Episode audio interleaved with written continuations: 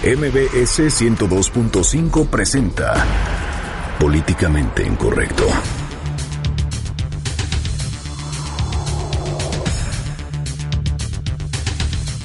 Abren investigación por desaparición de un párroco en Michoacán.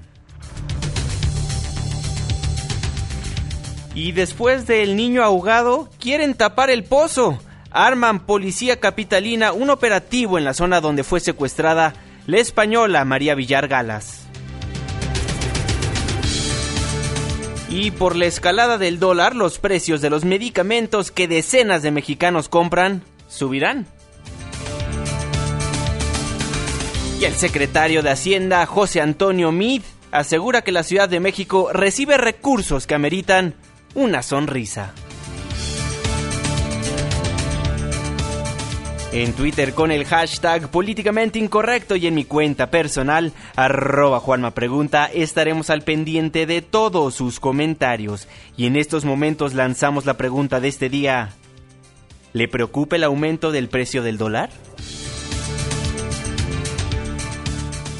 Después de un choque, surge Lord Troca en las calles de la Ciudad de México. En redes sociales, unos lo critican, pero otros lo defienden.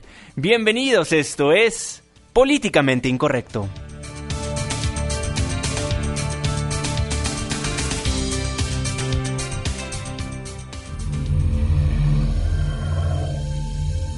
Estás a punto de entrar a una zona de polémica y controversia. Una zona de discusiones álgidas y análisis mordaz. Estás entrando al terreno de políticamente incorrecto. Entra bajo tu propio riesgo.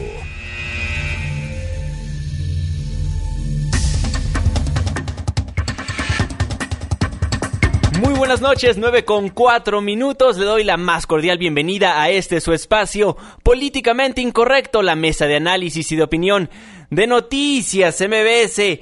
Hoy jueves 22 de septiembre del año 2016. Y es viernes chiquito y bueno, el día de hoy, Día Mundial Sin Auto el día donde los servidores públicos nos presumen que sí saben andar en bicicleta. Irving Pineda, muy buenas noches. El día de las ridiculeces, mi querido Juanma, diría, diría yo. ¿Cómo están? Qué gusto que andan por acá. La verdad es un gustazo ya estar cerrando la semana juntos. De una vez les damos los teléfonos en cabina, el 5166125, para que estemos en la misma frecuencia. También en las cuentas de Twitter, arroba Juanma Pregunta, arroba Irving Pineda. Tenemos un legislador que tengo entendido viene en camino. Ya, ya sabe que en el Día Mundial sin auto pues seguramente han de venir. Le excusa, le excusa, ¿no? sé, en patines, vengo en caminando, patineta, vengo caminando. en patines. Oye, ¿viste las imágenes de varios diputados que, que llegaron ahí en limusina naranja? Bueno, no sabían ni agarrar el tubo. Déjate que no sabían agarrar el tubo con las Bueno, no sabían ni escoltas. meter el boleto. con las escoltas en la misma limusina naranja. Qué ridiculez, ¿eh? Y luego todos los coches ahí en el Palacio Legislativo de San Lázaro en los estacionamientos. Neta, qué ridículos, ¿eh? Pero Es bueno, para lo que sirve este día, para ver la ridiculez de más de uno. se deberían de poner a legislar y hacer políticas públicas que realmente ayuden al medio ambiente en vez de estar presumiendo los diferentes modelos de bici que tienen los legisladores. Y bueno, algunos congruentes, porque hay algunos, y hay que decirlo, cuando yo he ido a la Cámara de Senadores y a la Cámara de Diputados, pues que normalmente su transporte sí es la bicicleta, pero para todos los que demás son que, los menos. que son los Que menos, son hay los que menos. decirlo. Hay que decirlo. También hoy, hoy un diputado me reclamaba, decía, yo siempre ando eh, en, eh, siempre, siempre ando en coche particular. Una cosa así me ponía en Twitter o casi casi me decía que, que él no utilizaba automóvil particular ni lujoso. Pero bueno, quien ya viene en camino al estudio de noticias MBS es el diputado plurinominal Fernando Canek. ¿Qué onda, Fernando? ¿No que ibas a venir el ¿Cómo día de hoy? Pues claro, ya voy en camino, pero estoy aquí atorado en Polanco. ¿En dónde? Ya llegando casi a Mariano Escobedo, pero hay un poquito de tráfico. Sin embargo, ahí voy a estar y eso me pasa por no venir en bicicleta. Sí, ya ves. Aunque yo no quiero tener esos desfiguros como nuestros representantes, porque luego, luego, nada más de estar montados en el cacharro, se ve que no andan en bicicleta. Hay algunos que hasta en, en triciclo iban, o creo que en cuatrimoto, pero de las que se ven de caricatura, mano. Estás hablando del senador Miguel Barbosa, ¿eh? Aguas. Yo, yo no digo nombres, yo que se adjudique el que quiera la descripción. A ver quién se bueno, pone Fernando, el saco. pues te esperamos en unos momentos más aquí en el estudio de Noticias MBS, ya que nosotros y la audiencia pues te extraña demasiado. Efectivamente, y se los agradezco de todo corazón. Sentirse querido por la audiencia es uno de mis mayores placeres de vida. Entonces, ahí voy para no decepcionar porque seguimos trabajando. Estamos Excelente. en funciones y acuérdense que lo bueno no se cuenta, pero cuenta mucho. Órale, Fernando Canec, aquí te vemos. Irving Pineda, Órale. mientras esperamos a, al diputado Fernando Canec. Pues hay que comenzar con el primer tema del día. Seguridad, secuestros se viven nuevamente en nuestro país. Esta información, pues yo no sé si cuente mucho, pero les voy a contar que el arzobispo de Morelia, el, eh, el arzobispo de Morelia, el cardenal Alberto Suárez Inda, pues informó, eh, informó ya este jueves la desaparición del párroco de una iglesia que se ubica en Janamuato, municipio de Puruandiro, Michoacán, y quien es José Alfredo López Guillén. Esto después de que fue saqueada la casa parroquial el pasado lunes 19 de septiembre. La información dada a conocer por el arzobispo de Morelia, Alberto Suárez Inda, eh, fue subida a las redes sociales, para ser más precisos en YouTube. Exactamente. Escuchemos cómo narró el secuestro de un sacerdote más, el arzobispo de Morelia, Alberto Suárez. Pues ahora sufrimos en carne propia la angustia de la desaparición, del secuestro de uno de nuestros sacerdotes, el padre José Alfredo López Guillén, párroco de la comunidad de Janamuato en Puruándiro, quien desde el lunes fue sacado de su casa, de la casa parroquial. Pedimos a Dios que respeten su integridad, que respeten su vida, que pueda volver pronto al ejercicio de su ministerio. Nos unimos en oración por sus familiares, por sus feligreses que viven este momento de angustia y sobre todo pedimos a Dios por la paz, por el respeto a la vida, por la conversión de quienes se dedican a hacer el mal. Bueno, ahí lo dice el arzobispo de Morelia, quien informa de la desaparición del sacerdote José Alfredo López Guillén. Y hay que decirlo, Irving, amigos del auditorio, esto es a tres días después de que las autoridades ubicaron los cuerpos de dos sacerdotes allá en Poza Rica, Veracruz. Aquí el mismo fiscal de aquella entidad, Luis Ángel Bravo, nos decía, pues que estaban conviviendo con sus homicidas cuando se descompuso esta reunión y bueno, se tornó en violencia. Eso pasaba en Veracruz y el día de hoy, como bien lo acabamos de escuchar en voz del arzobispo de Morelia, pues desaparece otro sacerdote. ¿Cómo se vive allá en Michoacán, allá en ese bello estado? Pues nuestro corresponsal de Políticamente Incorrecto, Manuel Ochoa, nos tiene mucha más información. Manuel, muy buenas noches, ¿cómo estás? Muy buenas noches, bien Juanma Irving, y así es, situación complicada otra vez por acá, como lo mencionan, la Procuraduría General de Justicia del Estado de Michoacán ha iniciado una carpeta de investigación por la desaparición del sacerdote José Alfredo López Guillén, como mencionaba el arzobispo, ocurrida el pasado lunes en la comunidad de Juan, Juanamuato, perteneciente al municipio de Puruándiro.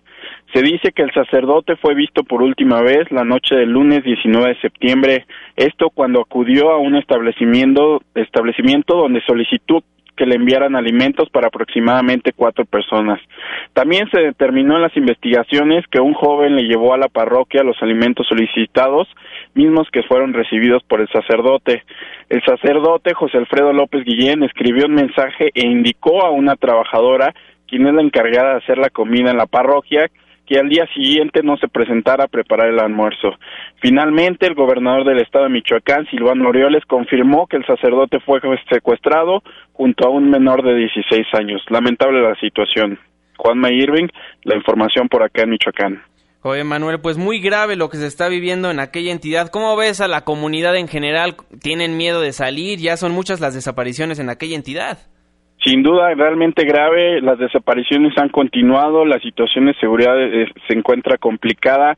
En Morelia, en las últimas dos noches, hubo balaceras y asesinatos durante la noche.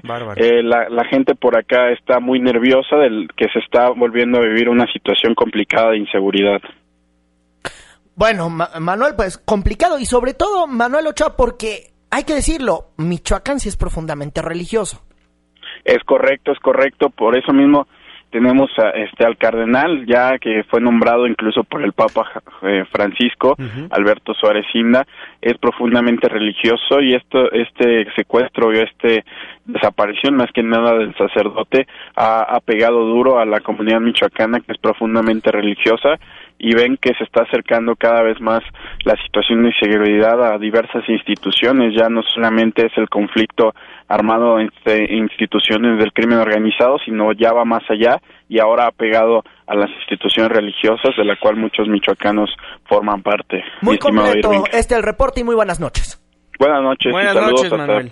Muchísimas gracias, Manuel Ochoa, el corresponsal de Políticamente Incorrecto allá en Michoacán. Bueno, ya hay varias reacciones en cuanto a la desaparición de este párroco. En la línea telefónica de Políticamente Incorrecto nos acompaña Hugo Valdemar Romero, el director de comunicación de la Arquidiócesis Primada de México. Muy buenas noches, ¿cómo está? Muy buenas noches, bien, con el gusto de acompañarlos. Don Hugo, ¿qué opinión le merece ahora sí que otra desaparición de un sacerdote? Recordemos que hace unos días, pues damos cuenta de lo que pasó allá en Veracruz pues muy, muy preocupante, ¿no? Porque lo que se vivió en Veracruz fue un acto atroz.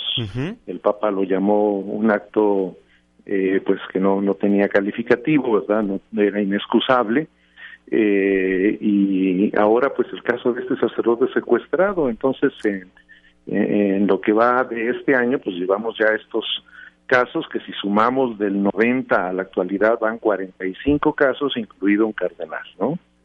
Eh, lo mismo ha pasado, por ejemplo, en, Guerrero. No hace mucho un sacerdote desapareció, después, por desgracia, fue encontrado muerto. Eh, lo mismo en Zamora, otro sacerdote muy joven que desapareció y a las semanas fue encontrado muerto. Esperemos en Dios que no suceda con este sacerdote de Michoacán, pero es un, fenómeno que se ha venido incrementando que me parece refleja la inseguridad que vive nuestro pueblo, ¿no? Porque los sacerdotes pues, estamos en medio de las comunidades entonces no estamos exentos de vivir también la violencia y esta degradación social. Don Hugo Valdemar lo saluda Irving Pineda. Oiga, cifras importantes. A ver, las cifras que yo tengo por acá es que en los últimos 26 años, es decir, de 1990 a este, el 2016, van 55 asesinatos de sacerdotes y religiosos en México. En los últimos seis años suman ya 14. Preocupante lo que está pasando esta noche en Morelia, Michoacán, les está preocupando a la Iglesia Católica y con esto yo le quiero preguntar, eh, ¿ustedes tienen versiones, han tenido eh, o reportes de amenazas de, de, sus sacerdotes de la delincuencia organizada? ¿La delincuencia organizada está amenazando a la Iglesia Católica? Bueno, cada, cada región es diferente, ¿no? Por ejemplo, yo puedo hablar de la Ciudad de México, por supuesto que se reciben extorsiones y amenazas, no es un fenómeno tan grave como sucede en otros lados. Hablando o informándome un poquito de Papantla, donde pertenecían esos dos sacerdotes, se habla que el 60% de los sacerdotes han sido amenazados y extorsionados. Yo no tengo las cifras de Michoacán. Lo que sí puedo decir es que es un fenómeno que se da y que, repito, es un reflejo de lo que pasa en la sociedad misma. Quizá aquí nos, nos llama más la atención porque efectivamente los sacerdotes pues antes no no los tocaban no incluso yo recuerdo una entrevista hace 10 años de un corresponsal francés. Se asombraba de que eh, no no hubiera costo de, digamos de parte de la iglesia con sacerdotes. Yo le decía bueno por el momento porque el crimen organizado no no tiene ética no tiene principios y transgrede todo no llegará el momento en que también los sacerdotes empezarán a sufrir las consecuencias, como por desgracia está pasando. Sí, muy grave lo que está pasando en nuestro país en cuanto a la desaparición y el secuestro de sacerdotes.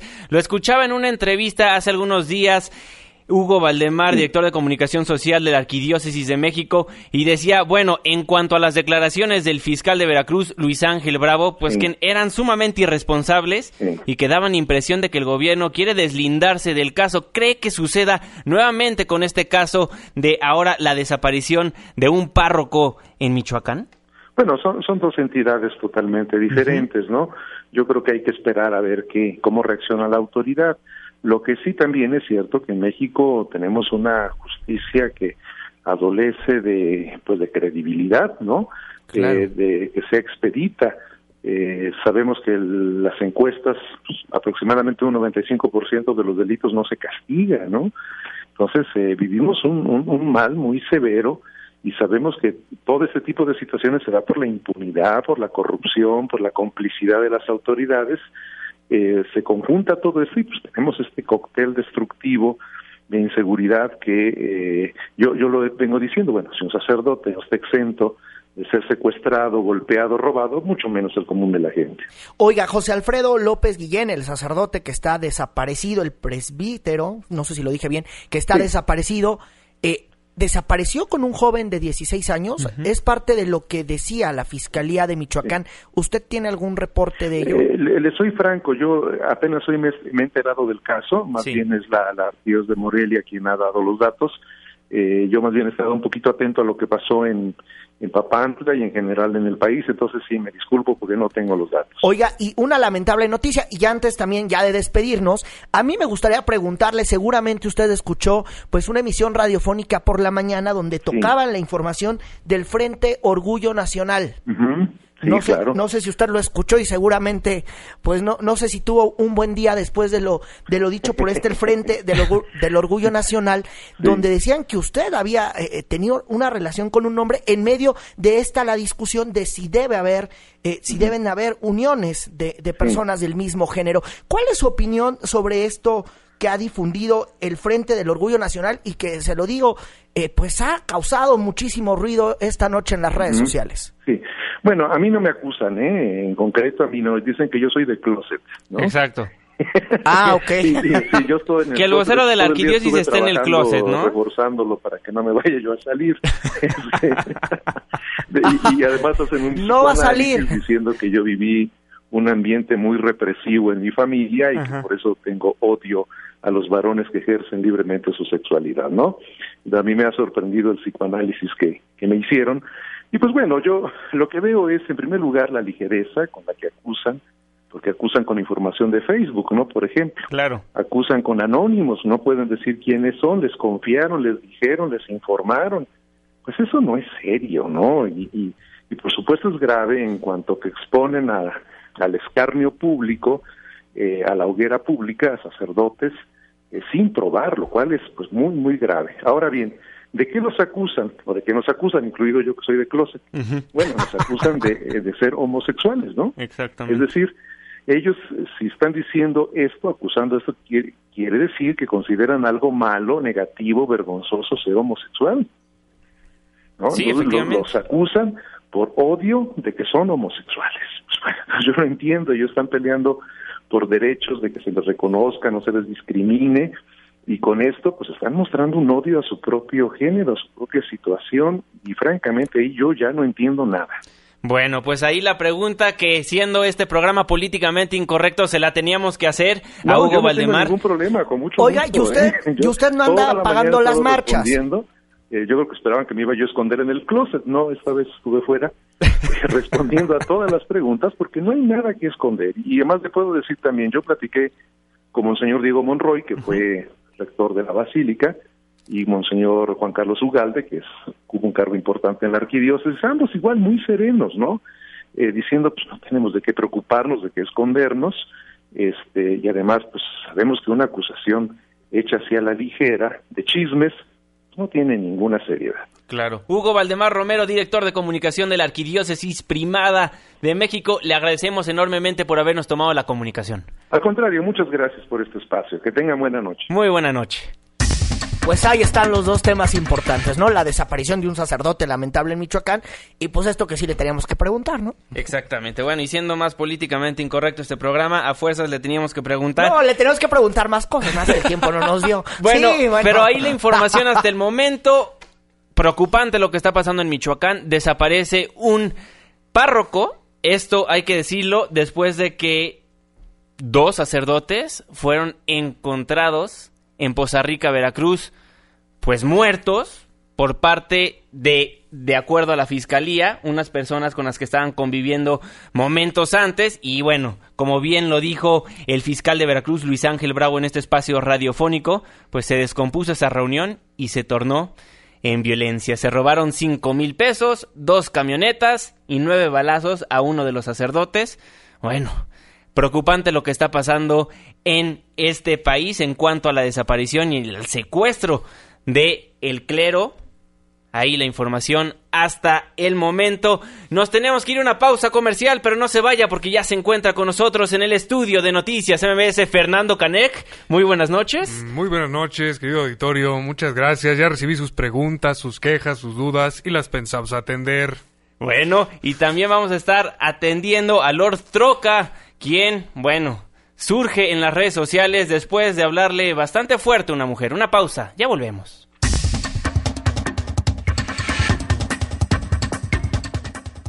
Opiniones controvertidas. Discusiones acaloradas. Continuamos en Políticamente Incorrecto. Síguenos en Twitter en arroba Juanma Pregunta. Regresamos. Estamos de vuelta en Políticamente Incorrecto a través del 102.5 de su frecuencia modulada. Muchísimas gracias por ser parte de la controversia. Nuestras cuentas de Twitter, arroba Juanma Pregunta. Arroba Irving Pineda. Arroba Fernando Canek. Ahora qué bonito se oye cuando ya se Sí, completa completo. la trifuerza, Ah, el ¿no? equipazo. Sí.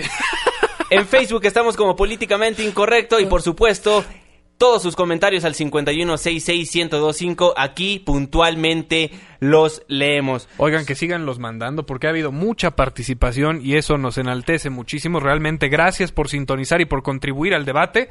Eh, nos puede escribir más de 140 caracteres, como bien le decíamos, a nuestra página de Facebook o nos puede llamar al...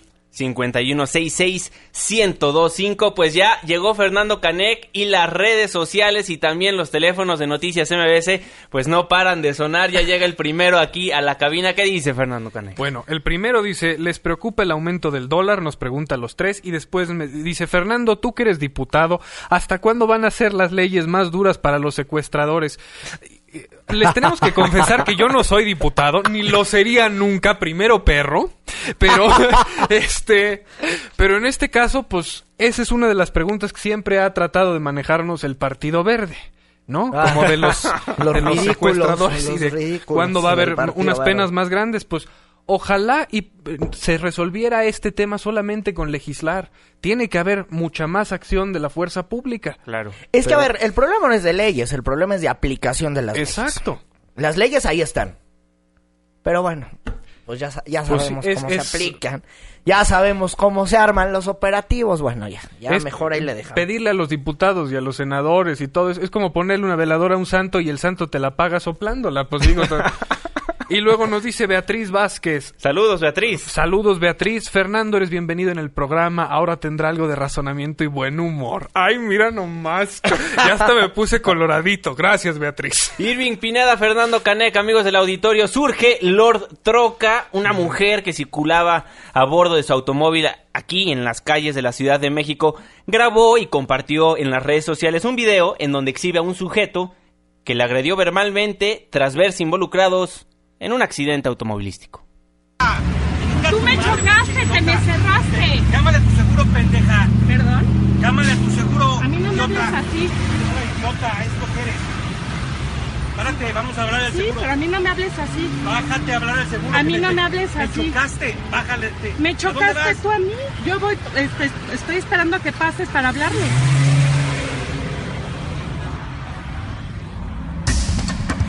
Bueno, este material fue compartido en las redes sociales. Hay que decirlo bien, por la cuenta de Twitter de Manolo Romero Vargas. Ahí se aprecia como el hombre que conduce una camioneta blanca con placas 960 ONZ de la Ciudad de México se empareja a la ventanilla del auto de la mujer para insultarla por lo ocurrido. Ahora, hay que tener en cuenta aquí y aquí hay que verificar varias cosas. No sabemos, no tenemos la imagen del antes de quién pudo haber tenido la culpa de este choque, porque Por ya ven que en esta vida y en esta capital pues siempre es el tú me chocaste, ¿no? Y por eso todas las broncas que hay con las aseguradoras cuando llegan los ajustes y todo esto, porque siempre pasan este tipo de cuestiones. Tal vez la palabra no es la más indicada, Las palabras, ¿no? las, una palabra. El La- de llámale a tu seguro, yo no lo veo mal. Pero deja tú las palabras, la actitud. Claro. El que no nos hagamos responsables de haber cometido un error o a lo mejor de estar en un eh, modo más tranquilo cuando otra persona nos choca o algo así, nos alteramos y todo, pero tenemos que activar la parte racional dentro de nosotros y tratar de eh, eh, esgrimir Ahora, el conflicto. esto en ¿no? redes sociales ha ocasionado divisiones, porque hay una parte de los tuiteros que dicen, bueno, él tiene toda la razón en lo que dice. Algunos dicen, oye, este hombre se está pasando el listo, no se vale. Y ya ha causado una serie de debates en redes sociales. Bueno, a mí hace rato en Twitter me tocó, Juanma, también te tocó ver eso. Así es. O por lo menos leer algo. Sí, exactamente. Bueno, fíjense, fíjense que en las redes sociales surgió este debate de si, bueno, es correcto compartir a todos los lords y ladies que están surgiendo y compartirlo ya sea en redes sociales o a través de los medios de comunicación. Les voy a leer el comentario que nos llegó. Vivimos en un mundo de doble moral. Todos critican a cualquier persona que salga a la luz por las redes sociales, a esos que ahora llaman lords y ladies, pero en realidad les puedo casi casi asegurar que el 90% de las personas que usan cualquier red social se ha visto en algún tipo de situación como cualquiera de las personas expuestas. ¿Quién no ha manejado borracho? ¿Quién no ha perdido los modales en alguna ocasión ante alguna persona o autoridad? Ojo, no digo que esté mal ventilar abusos de personas como sería el caso de servidores públicos que abusan del poder otorgado a sus cargos, pero de eso, a devastarle la vida a una persona por un error que cometió, Creo que con todo esto de la nueva moda de hacer viral algún video o foto, se está transgrediendo derechos de la persona. Están destrozando videos. Eso tiene que parar. Hoy es una desconocida. Mañana puede ser tu hermana, tu mamá, tu hermano, tu papá, un amigo cercano o en su defecto, puede ser tú. Valdría la pena hacer una pausa y meditar el trasfondo de darle difusión a un video en el que se demuestra el error de alguien. No somos jueces sociales y no podemos juzgar a nadie. Ahí una opinión y bueno, muchas personas, hay que decirlo, le han dado me gusta a este comentario, pero otras han estado en desacuerdo. ¿Tú cómo lo ves, Fernando? Mira, yo estoy ligeramente en desacuerdo por una cuestión específica. Nos falta ver en estos videos de ventilación de eventos así alguna persona tomándose el tiempo para calmarse y reconociendo el error. Ese, ese tipo de videos todavía no se ha vuelto viral o yo por lo menos no he visto Claro. ninguno. El factor morbo obviamente se pierde cuando alguien reconoce el error, pero yo creo que habría que volver este tipo de videos virales para enaltecer la actitud correcta. Claro que todos estamos propensos a cometer errores. Los seres humanos somos falibles y en algún momento de nuestra vida vamos a tener excesos y vamos a tener algún desfiguro y vamos a hacer una ridiculez. Pero si eso llega a volverse perjudicial por nuestro proceder, lo que tenemos que hacer es aprender a dar la cara y decir, sí, perdón, la regué, esto es lo que estoy haciendo para rectificar el error, no debía haber llegar- eh, llegado al exceso, pero llegué porque me miró feo, estaba yo muy alebrestado, estaba pasado de copas, la excusa que uno quiera. El punto y lo que queremos ver en la sociedad mexicana es a la gente haciéndose responsable de sus acciones. Eso nos falta verlo, porque de otra manera somos un país de inmaduros que se sigue dejando llevar por este eh, encontrar moros con tranchetes, ¿no? Y vamos a cazar al que nos salió en redes sociales haciendo alguna tarugada Claro. y tampoco asumimos esa responsabilidad sobre el linchamiento, que es lo que tiene razón este artículo, donde debemos ser más mesurados, tratar de que en nuestra crítica busquemos la objetividad. Y si no tenemos la historia completa, poder ser tan honestos de no tomar partido y decir, espérame, no tengo suficientes evidencias para emitir un juicio y condenar a alguien. como lo hemos hecho en este espacio informativo. Y también es importante señalar lo siguiente, ya que la información es pública y se hace viral, no puedes controlar lo que vaya a pasar con ella, sea un medio de comunicación o un usuario en las redes sociales. Y esto es muy importante porque de repente se nos va la onda, se nos va la idea de cómo surgen estas personas. Pero bueno, el error ya se cometió por un tercero. Sí, como dice él, no hay que juzgar a las personas, pero porque no somos un tribunal, ¿no? No somos Exacto. un poder judicial. Sin embargo, el escrutinio público lo vas a tener porque ya está el hecho en una plataforma. Es que la presión pública tiene que funcionar a que todos empecemos a comportarnos de una manera adecuada para la convivencia entre todos, algo positivo, algo fructífero, porque si no vamos a estar exacerbando esta sensación de malestar donde los lords y los ladies siguen siendo evidenciados y no hay ningún cambio social. El cambio, eh, pese a que esto suena trillado y es ese discurso manido y criticado, el cambio sí empieza en uno, en que uno empiece a proceder de manera ética, que se preocupe por el prójimo. Los mexicanos nos preocupamos por nosotros solitos. O sea, si yo que tengo que llegar primero en el carril, de- eh, en el eh, vagón del metro, me vale que todo el mundo tenga que irse apretujado. Yo me aviento porque ya, ya salí tarde y tengo que llegar Oye, temprano. ahora también hay que decirlo, en algunas ocasiones se han destapado muy buenas historias Ujú. A raíz de estos videos. Exactamente. No todos los videoescándalos eh, son la neta o dicen la neta, pero muchos sí reflejan el comportamiento de personas que si no los hubiéramos agarrado ahí, seguirían siendo haciendo patanerías y raterías que están acostumbrados a hacer desde hace muchos años. Claro. Sí, todo depende del punto en el Desde que se empieza a grabar. años, ¿eh? Eso es lo que influye más que nada. Si empiezas a grabar. Lord un- Ferrari es un ejemplo. Exacto, justo. Lord iba- Audi. Lord Audi, Lord Mira, por ejemplo. Lord Audi todavía sus delitos son menores a lo de un Lord Ferrari, ¿no? Sí, pero su actitud es Sí, la que claro, se evidenció en el video. menores. No, pero aquí lo importante, Lord Audi, es, ya que la gente vio lo que le pasó, las consecuencias por hacer ese teatrito de Lord Audi, ya la gente, lamentablemente, y esto es lo políticamente incorrecto, ya que ven lo que pasó, dicen, ah, bueno, mejor evito eso para evitar, uno, dejar de manejar, y dos, que la gente se me eche encima como le pasó a Lord Audi. Pero sabes, cuando leí que lo que se estaba celebrando de los castigos que se le imputaron, de la licencia, del que estaba prohibido de consumir alcohol y todo esto, uno de los comentarios que llegué a ver en redes sociales me abrió la perspectiva. A lo mejor el poder y la influencia de este Lord Audi no era suficiente para librarlo de estas cosas. Por eso tenemos un primer caso que realmente se recibe el castigo proporcional a sus actos. ¿Cuántos de estos casos quedan impunes por las influencias de las personas que quedan retratadas en la, en la cámara? Pero son menos, ¿no? Ojalá y fueran muy pocas, pero vemos que, que no lo son. De repente se nos escapan estos casos, ya no les damos seguimiento, llega la ola de escarnio público, pedimos consecuencias y después no las vemos. Lord Audi enardeció a muchos y recibió justo castigo. Exactamente. Pero hay muchos otros que siguen debiéndolo y que han quedado impunes. Nos dice el doctor Díaz, la raza es demasiado morbosa como para reflexionar en sus errores. Siempre tendrá la razón el que subió el video. Edgar nos dice, ¿de quién es el comentario que leyeron en contra de los videos? Bueno, es de una persona que encontramos en las redes sociales y nos dicen por aquí, es un problema de educación y respeto a los valores cívicos. Todos sus comentarios los leemos en arroba Juan Pregunta. Y en arroba Irving Pinal. Arroba Fernando Canek y por favor escríbanos y contribuyan a este interesante debate. 5166125, nos vamos a una pausa comercial, pero no se vaya porque ¿qué cree? Sube el dólar y también el precio de las medicinas. Una pausa, ya volvemos. Ya vuelve. Políticamente incorrecto. No te vayas, esto apenas se pone bueno. Porque tu opinión es importante. Llámanos al 5166-1025. Continuamos. Más fácil.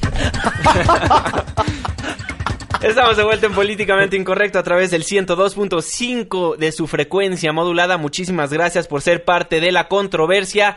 Irving Pineda, Fernando Canek, amigos del auditorio. Pues bueno, el precio de las medicinas importadas podría aumentar en un 35% en nuestro país. Esto debido a la fortaleza del dólar frente al peso. Así lo informó el día de hoy la Unión Nacional de Empresarios de Farmacias, la UNEFARM en una conferencia de prensa, pues muy alarmante porque ya el peso está tocando los 20 pesos. Sí, El dólar el está dólar, tocando sí. los 20 Sí, ya pesos. quisiéramos sí. quisiéramos. Oye, y sobre todo este aumento que dicen tiene que ver con los medicamentos que son eh, que vienen de la Unión Americana, pero también los medicamentos que se producen aquí en México, que también son bastantes y que son los que prácticamente compramos diariamente en las farmacias, también pueden sufrir un aumento del 10% por esta la escalada del dólar que por más que todo mundo nos diga que si es porque en el país de no sé dónde De la economía se ha sí. fortalecido y si es porque los factores de afuera no permiten que esta economía siga en desarrollo, bueno, pues será el sereno, pero lo cierto es que esto y es una noticia que nos empieza a pegar en el bolsillo. Exactamente, todos los medicamentos suben, hay que decirlo, porque la sustancia y la materia prima se compra en dólares. En lo que más afecta es en los productos para enfermedades como diabetes, hipertensión y los problemas gastrointestinales. Como bien lo decía Sirving, de enero a agosto de este año se ha incrementado en un 10% el precio de los medicamentos genéricos y alrededor de 20% en aquellos de patente o importados. Y a ello se sumaría alrededor de 15% más. Así lo dio a conocer el titular de la Unión Nacional de Empresarios de Farmacias. Escuchemos. No, yo creo que más o menos eh, al cierre de este año, juntando el 2015, como decía vi que inició, traíamos yo creo que incrementos de un, de un 20 y, este, en, los genéricos nacionales, hablando de los dos años, y tal vez un 35% de los transnacionales, que siempre es más el, el, alza, pero sí ya estaríamos tomando los dos años, ¿no? Este año como tal, como les decía, es nada más un, un 10%, pero ya al final de año sí traíamos un incremento del 20, no del 50. Bueno, ahí la voz de Juvenal Becerra Orozco, el presidente de la UNEFARM. Pues sí. Entramos a este círculo vicioso en el que por el alza de los precios uno tiene que trabajar más, desgastarse más y por ende se enferma. Y entonces el costo de los medicamentos para curarse ya está elevado, lo que lo obliga a uno a tener que trabajar enfermo, cansado, desgastado y ya eh, ¿Qué solución se puede encontrar? No lo sé. Ahí sí desconozco eh, cómo reflexionar sobre el tema. Y lo como dicen algunos, ahora parece que enfermarse es de ricos. Pues sí, pues sí. Qué bárbaro. No, pero bueno, no, el dólar no le pega a nadie, ni la economía, ni el desarrollo, ni nada. Nada, bueno, nada gracias a las superreformas, en verdad hemos podido apaciguar esto. Mira, yo no voy a decir nada, pero aquí, señor Radio Escucha, va un chiste de Andrea Legarreta. Usted construyalo como usted quiera. bueno, y el día de hoy, el secretario de Hacienda el secretario José Antonio Mid pues acudió a la Cámara Baja para defender el paquete económico 2017. Angélica Melín con la información. Adelante, Angélica, buenas noches. Hola Juan Manuel, muy buenas noches. Con el gusto de saludarte. Pues efectivamente, en la Cámara de Diputados, el titular de la Secretaría de Hacienda, José Antonio Mid, presentó en una larga comparecencia el paquete económico del año entrante y también un panorama sobre el estado de la economía nacional. Ante el Pleno de San Lázaro, el funcionario federal dijo que la economía avanza, pero hay señales de alerta como la caída del peso frente al dólar que deben ser atendidas. Escuchemos. Los avances, resultado de una labor compartida, son innegables. Los retos son igualmente evidentes y se manifiestan a diario. Los vemos ya en nuestros principales indicadores. En días recientes se han visto reflejados en las presiones a nuestro tipo de cambio. Son tendencias que exigen acciones contundentes. Hemos escuchado señales de alerta y haríamos muy mal en desoírlas. Es muy claro para todos lo que está en juego. El funcionario advirtió que perder el control de la deuda también provocaría la pérdida de confianza en la economía mexicana e incluso esto podría provocar un nuevo recorte al presupuesto que de entrada será de 239 mil millones de pesos. En medio de reclamos de legisladores de oposición que calificaron como equivocada la política económica, el funcionario también habló del precio de las gasolinas y la propuesta de liberarlo a partir de este mismo año. Escuchemos lo que dijo. En México, como en el resto del mundo, dejemos fijo el impuesto. Y quiero ser ahí absolutamente claro, no se plantea ni directa ni indirectamente, ni abiertamente ni de forma escondida, un cambio en el IEPS de gasolina. El IEPS habrá de mantenerse fijo en sus términos y la gasolina habrá de seguir la suerte que juegue la oferta y la demanda. Habremos de vivir en un mundo, en un México, en donde cuando la gasolina baje, baje en México y cuando la gasolina suba, suba en México. En este marco también le envió un mensaje claro al jefe de gobierno capitalino, Miguel Ángel Mancera, que habría criticado su sonrisa al presentar precisamente el paquete económico. El secretario Mid dejó en claro que si Mancera hace cuenta sobre los recursos que le van a dar el año entrante, ya puede sonreír. Híjole, se nos fue la comunicación con Angélica Melín, pero tocamos ese punto en unos minutos más. Bueno, de ahí de acuerdo a lo que dice el secretario José Antonio Mid, este paquete económico 2017 pues sigue siendo responsable, es realista y adecuado pues para responder a la necesidad de nosotros los ciudadanos, aún con el recorte de 239.700 millones de pesos hay que decirlo, ya hubo muchas personas que pues hablaron al respecto, muchas bancadas en la línea telefónica de Políticamente Incorrecto. Nos acompaña el diputado federal Waldo Fernández González, el secretario de la Comisión de Hacienda y Crédito Público. Diputado, muy buenas noches, ¿cómo está? ¿Qué tal? Muy buenas noches. Saludos a ti y a tu auditorio. Oiga, diputado, pues ya he escuchado al coordinador de Movimiento Ciudadano, al diputado José Antonio Estefan, bueno, a diferentes personalidades de allá en la Cámara Baja, que el endeudamiento es sumamente preocupante e incluso que está inundando al país. ¿Cómo lo ve usted? Pues sí, me parece que el tema de hoy es ese, es la deuda. Ese es el, el punto a ver y a revisar preocupante. Los mexicanos pasamos de deber, de deber per cápita 50 mil pesos promedio a casi 90 mil pesos en cuatro años. Entonces, cada mexicano hoy debe esa cantidad que tiene que pagarle a alguien, una deuda impositiva que alguien nos puso. Y finalmente es muy preocupante lo que está sucediendo con la deuda, pero sobre todo eh, hoy preguntamos a dónde fue a parar todo ese dinero, en qué se gastó. ¿No? Hoy tenemos una deuda que eh, solamente de servicios de deuda pagamos 600 mil millones de pesos al año. Es una cantidad bestial, no abonamos nada a capital. Entonces me parece que hay que ajustarse el cinturón, sí hay que reconocer que el secretario pues va llegando, pero él ha sido parte de este gobierno e incluso en un momento dado también estuvo ya en esta trinchera y hoy regresa. Diputado, ¿ve viable bajar el IEPS? Veo viable bajar el IEPS, pues eh, todo lo que sea eh, modificar impuestos a la baja para los ciudadanos eh, sería posible, pero también pueden ser actos de irresponsabilidad.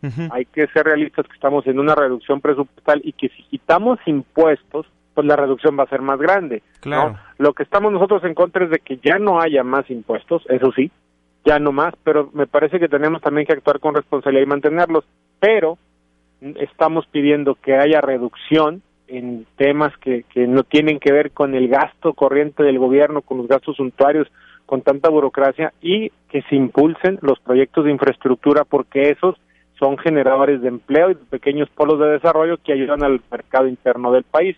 Y por otro lado, que ya nos dejen de hablar de que si los un día un día es el Brexit, otro día es que si es la guerra del petróleo, otro día es que si Hillary Clinton se anda desmayando, otro día es que si Donald Trump. El país tiene, entendemos que somos parte de una globalización económica, que México es un, país que ha firmado muchos eh, tratados de libre comercio, me parece que es el país que más lo ha hecho, pero si no fortalecemos nuestro mercado interno y empezamos a trabajar en lo interno, pues nunca vamos a salir porque todos los días en algún lugar del mundo pasa algo, ¿eh?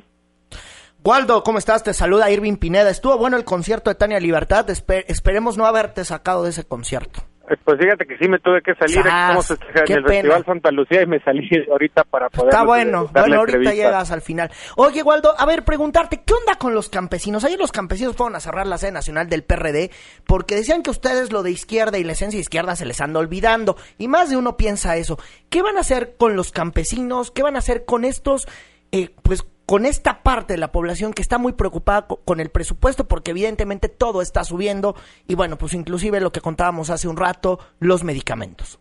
todos están preocupados, también por ahí leí hace rato que unos estudiantes también estuvieran eh, manifestándose. En la parte de los campesinos es, eh, la protesta es válida, qué bueno que la hagan, pero van y le protestan al PRD cuando el recorte, o la reducción, perdón, la está planteando el Ejecutivo, pues que vayan a sagar para, hacer ah, el, el reclamo respectivo con nosotros siempre hemos colaborado con ellos.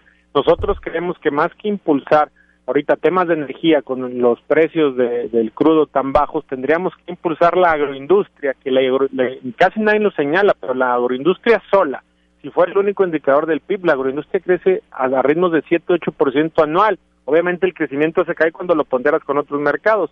Sí queremos apoyar a, la gente, a los campesinos, pero también ellos tienen que entender pues, que vas a protestar, ¿por qué vas con nosotros? Nosotros estamos con toda la disposición de escucharte, pero no es así vamos a trabajar de la mano con ellos, pero hay que seguir los canales adecuados. De acuerdo. Diputado Waldo Fernández González, secretario de la Comisión de Hacienda y Crédito Público, si nos lo permite, hay que seguir en constante comunicación a lo largo del desglose y del análisis del paquete económico 2017 y también a ver cuándo se da una vuelta, porque también hay que decirlo, el día de hoy tomó protesta como el presidente de la Comisión Bicameral de Seguridad Nacional.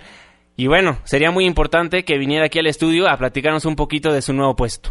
Claro que sí, con todo gusto, cuando ustedes me inviten voy y hay que estar en comunicación porque ahorita lo que estamos haciendo en la, en la Comisión de Hacienda es hacer caja para ver cuánto dinero vamos a poder gastar en realidad en la Comisión de Presupuesto que decimos nosotros que son los que se divierten asignando el gasto mientras nosotros hacemos la caja. Entonces, sí hay que estar en comunicación, viene eh, casi 30 días de trabajos continuos y con todo gusto le estamos informando los avances que estén sucediendo. Diputado, muchísimas gracias, muy buenas noches. Gracias, saludos a ustedes, auditorio, y me regreso a mi concierto. Gracias. disfrútenlo. Bueno, pues Aquí no hacemos conciertos, ¿no? A ver si quiere venir. A ver si quiere venir, ¿no? Sí, bueno, importante la comisión que va a presidir, Comisión de Seguridad en bicameral. Hay que Bueno, a ver si le da tiempo de todo, porque mira, eso es la foto ahí de que van a presidir y todo, pero yo no sé a qué les da tiempo. Y más con el presupuesto que es tan complicado. Pues sí. Si aquí no le entendemos, bueno, imagínense esas discusiones. Oye, nuestra compañera. Angélica Melín, antes de que se cortara la comunicación, pues nos Ah. hablaba de esta riña que hubo entre Miguel Ángel Mancera y el secretario de Hacienda, José Antonio Mid. Vamos a recordarlo. Vámonos por partes. La semana pasada el jefe de gobierno capitalino Miguel Ángel Mancera, pues se dijo sorprendido de la sonrisa que tenía el entonces nuevo titular de Hacienda, José Antonio Mit, sobre el presupuesto. Y es que Mancera no quiere que le recorten pues ni un peso desde el presupuesto 2017. Vamos a escuchar cómo lo dijo. No lo entiendo y por eso yo no entiendo por qué en la fotografía de la entrega del presupuesto está riendo el secretario de Hacienda. A mí no me da risa, la verdad. Me preocupa y me preocupa mucho este presupuesto. Bueno, al Bueno. doctor Mancera no le da risa y bueno, se defendió el día de hoy José Antonio Mid, dijo que la Ciudad de México tendrá en el 2017 participaciones y aportaciones federales por casi 96 mil millones de pesos. Ahora sí que lo que implica 9.533 millones de pesos adicionales con respecto al 2016, 7.5% más. Pero bueno, luego le metió ahora sí que la sonrisa al señor Miguel Ángel Mancera. Solo para poner en perspectiva, en 2017 la Ciudad de México habría recibido 30 mil millones de pesos más acumuladas en participaciones y aportaciones federales que las que recibió en el 2012. Yo creo que una cifra como esas sí amerita sacarle una sonrisa a cualquier titular de un ejecutivo local. Tómela y se la regresa. Y bueno, pues seguramente van a estar muy sonrientes la siguiente semana cuando se van a reunir, van a tener una reunión privada y ahí el jefe de gobierno capitalino, Miguel Ángel Mancera, pues le va a pedir que no le quite ni un peso a este que es el presupuesto del fondo de capitalidad. Pues ya veremos lo que pasa en los próximos días. Estaremos muy al pendiente aquí en Noticias MBS y por supuesto que en nuestra página de internet noticiasmbs.com ahí encuentra absolutamente toda la información. Tenemos que hacer la última pausa comercial de este espacio y regresamos con mucho más a Políticamente Incorrecto.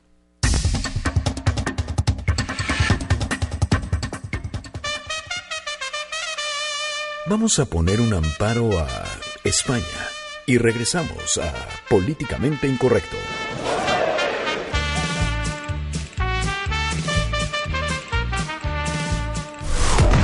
¿Quieres escribirnos más de 140 caracteres? Hazlo.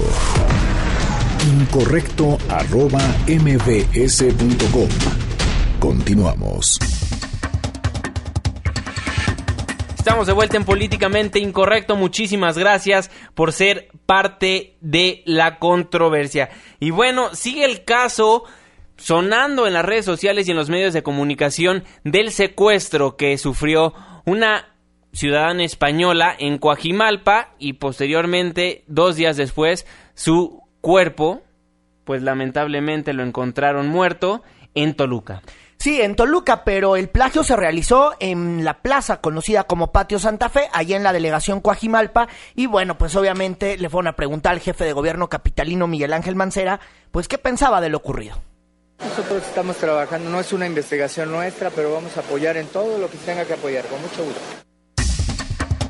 Mancera también fue cuestionado sobre una alerta que se emitió en España. No es propiamente una alerta de viaje, sino una recomendación que ha hecho la embajada eh, de España en la embajada de España en México, o bueno, lo que ha hecho el gobierno español ha recomendado a sus ciudadanos que cuando viajen a la Ciudad de México y a todo el país, pues le informen a su embajada que van a andar por acá a fin de evitar problemas. Y sobre esto también respondió el jefe de gobierno capitalino.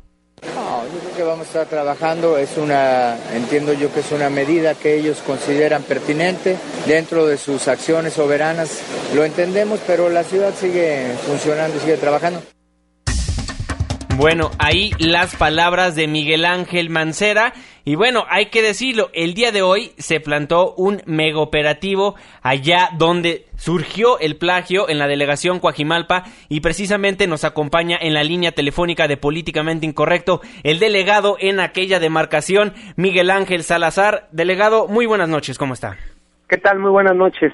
Con el placer de saludarlos. Oiga, delegado, pues el día de hoy en su demarcación pues surgió este mega operativo Sí, pues mucha gente dice que después del niño ahogado quieren tapar el pozo o siempre se hace este operativo en Coajimalpa. Bueno, recordemos que los megaoperativos, como es el caso, la participación de 200 elementos que tenemos el día de hoy en la zona, generalmente siempre se, se llevan a cabo en zonas donde la incidencia delictiva es alta. Correcto. Que para el caso de Coajimalpa es una excepción, ya que registramos un índice delictivo eh, menor en comparación a otras demarcaciones. Pero eh, si recordamos un poco, este operativo ya lo llevamos a cabo hace algunos meses. Es parte de la estrategia de seguridad y de la coordinación que tenemos con el gobierno de la Ciudad de México. Hace, algunas, hace algunos meses nos reunimos con el secretario, tuve la oportunidad de platicar con él y le expresé mi preocupación en temas, de, en temas delictivos. Su compromiso de él fue, entre otras cosas, estos operativos en, en, en periodos determinados el cual este sería la segunda vez que lo estamos llevando a cabo. son diferentes cosas los que hemos lo que hemos acordado con con, con, el gobierno de la ciudad. Por ejemplo, eh, policía montada en las zonas de difícil acceso, como es el caso del desierto de los Leones, la Pila, que son lugares donde tenemos nuestro turismo eh, eh, ciclista, digamos gente campista, gente que va a los senderos, gente que se dedica a correr y demás eh, también estamos brindando esa, esa, esa seguridad también por temas de incidencia delictiva en esas zonas que son poco, poco buscadas. O sea, no es un tema el día de hoy que, que, que haya salido de manera espontánea, es parte de una estrategia que el secretario de Seguridad eh, Pública puso a disposición de esta delegación hace algunos meses y al día de hoy pues está llevando a cabo. No se, está, no se está llevando de manera exclusiva en la zona de Santa Fe, se está llevando o se está o se están moviendo las células en diferentes puntos.